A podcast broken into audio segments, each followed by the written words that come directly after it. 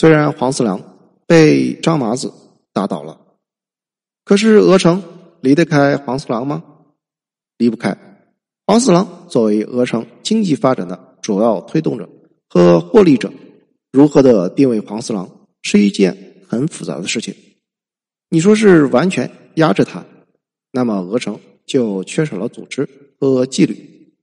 你说依靠黄四郎吗？经济倒是提速了，可是随之而来的问题就是黄四郎要变质。黄四郎们一边压制着鹅城百姓，另一方面为了攫取利润，又极大的提高了生产效率。张麻子进入鹅城以后，为了彻底的扫除黄四郎。决定改变生产的业态，老百姓联合起来自己过日子。可惜到了执行层面，老二为了顺利的接班张麻子，工作开始变得激进，鹅城上下亢奋起来，谁吹得更厉害，谁表彰的就越多。反之，为数不多的理性派被老二、老三批评打压。此时的张麻子为了顾全大局，一方面。善意提醒，另一方面又对整体的工作持肯定态度。张麻子特地写了一张纸，提醒兄弟：“猪比牛大，那是不现实的。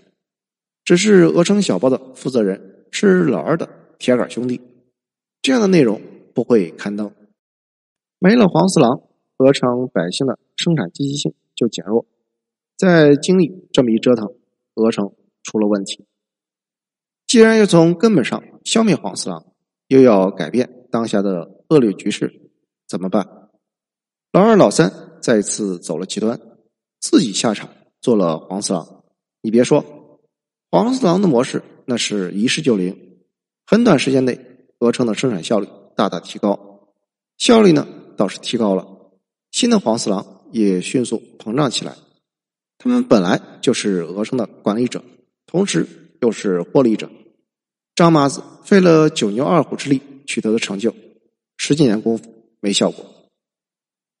不对呀，张麻子想不通，自己带着那么几杆破枪，牺牲了小六子，牺牲这么多弟兄换来的新鹅城，怎么就这么轻而易举的变了样子？我自己不是为了消灭黄四郎才上山的吗？怎么自己的小弟成了新的黄四郎？让鹅城百姓的子女得到读书机会的计划搁浅，取而代之的是教育资源都收缩到了鹅城的城区里边，郊区乡下的大多数孩子只能读到小学毕业，而鹅城城区居住的子女却可以充分的享用教育资源，同时还有鹅城的医疗。进入鹅城之后，张麻子带着弟兄们投了大量的银子建立医院。消灭了许多旧鹅城的传染病，鹅城百姓的平均寿命提升了一大截可惜张麻子离开之后，这些成就被故意隐藏，没人提，也没有人记。看着鹅城城区医疗条件比下边优越这么多，张麻子生气了。你们医疗工作都是为老爷服务的，其他大多数人得不到你们的医生，没有药品，你们。不是鹅城的医院，你们是老爷的医院。要么说是乌合之众嘛，短视贪便宜，喜欢做梦。离开了张麻子，大家一下子就舒服起来，这多好，有吃有喝，跟着大哥太累了。也就是过了几十年的光景，这些百姓开始想念张麻子。他们发现赚的多了，吃的好了，怎么活的反而是越来越累。身体的累倒是其次，主要是精神上的疲乏。有点小积蓄那没错，可是不敢花钱，不敢生孩子，自己像一个孤儿一样。强大时还好，虚弱时孤立无援。天天看着黄四郎纸醉金迷，还被黄四郎说：“你能给黄四爷卖命，那是上辈子修来的福分。”一群的喽啰在一擂鼓吆喝，鹅城百姓也迷茫了。难道这样的生活真的是福报？黄四爷知道我工资不够花，还特意借钱给我买东西，确实是福报吗？就是还款日期挺讨厌的，明明是每个月二十号发工资，黄四爷的款十号就得还，还不起就要交手续费。当然了，这只是百姓的一方说法。黄四郎呢，他会怎么说？他会在什么场合说？咱们就给电影中的鸿门宴加点词儿呗。张麻子问他：“大哥，你也是条汉子，怎么就成了黄四郎？”听这话，黄四郎眼中闪出了一丝不宜人察觉的泪花。到了这个层次的人，内心的情感都可以控制的稳稳的。今天之所以激动，是因为黄四郎遇到的这位草莽英雄，有种说不出来的惺惺相惜。他说：“贤弟啊，这话没人问过我，也没人敢问我，但是你问，老哥。”我今天非但不介意，还愿意和你敞开心扉。天涯路远，人似浮萍。如你我这般，问世间又有几人？忆当年，辛亥一声响，哪个不是好汉？哪个不是热血？我为什么会有这枚 U.S. 地雷？是我喜欢吗？不不，我当年拿到它是为了可以随时引爆，被驱逐鞑虏。何曾惜死头？可叹呐，可悲！在那一声响之后，我黄四郎看到什么？是欣欣向荣吗？No No No，是一个个争权夺利的丑恶嘴脸。一先当临时大哥，规定可以总揽一切，等到不得不让位给宫保兄，他又改了规定，限制临时大哥的权限。而宫保呢，取得大位之后。那是有样学样，不按照约定行事，还全面改了这个制度。哥几个一切从利己出发，最后只能是兵戈相向。宫保怕人家不选他，派了大量细作，强迫三次投票，直到当选才罢休。为了应付易先的国民团，宫保利用卓如组成了进步团，段祺瑞组成了中和俱乐部。为自己服务，安福俱乐部成了徐树铮的私产。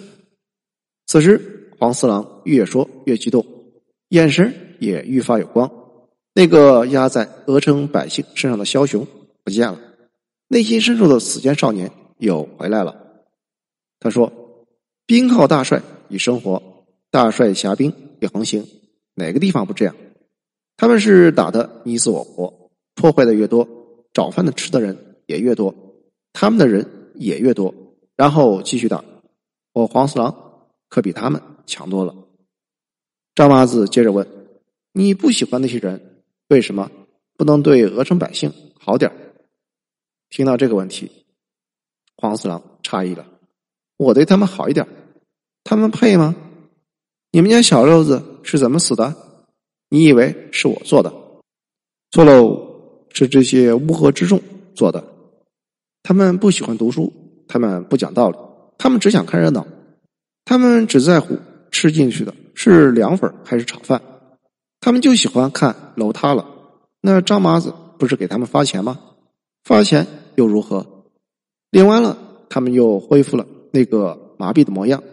谁给他们钱，他们管谁叫爹。你在衙门口对他们说，没人值得他们跪，可是你的枪一响，他们就唰啦跪下来。枪比道理好使多了。别看他们这么怂，给他们喝点酒，他们就立马厉害起来。不服这个，不服那个，这个不公，那个不对。你问他们自己能做什么？他们中间的大多数什么也不会。他们以为自己是本分人，其实是因为穷。他们眼馋女人的身子，可又吃不到，就装出个君子的模样。其实那就是窝囊废。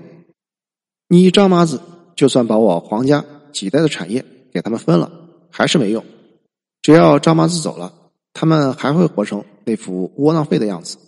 而我黄四郎倒下来，千千百百个黄四郎还是会站起来。那你问，为什么不是千千万万个？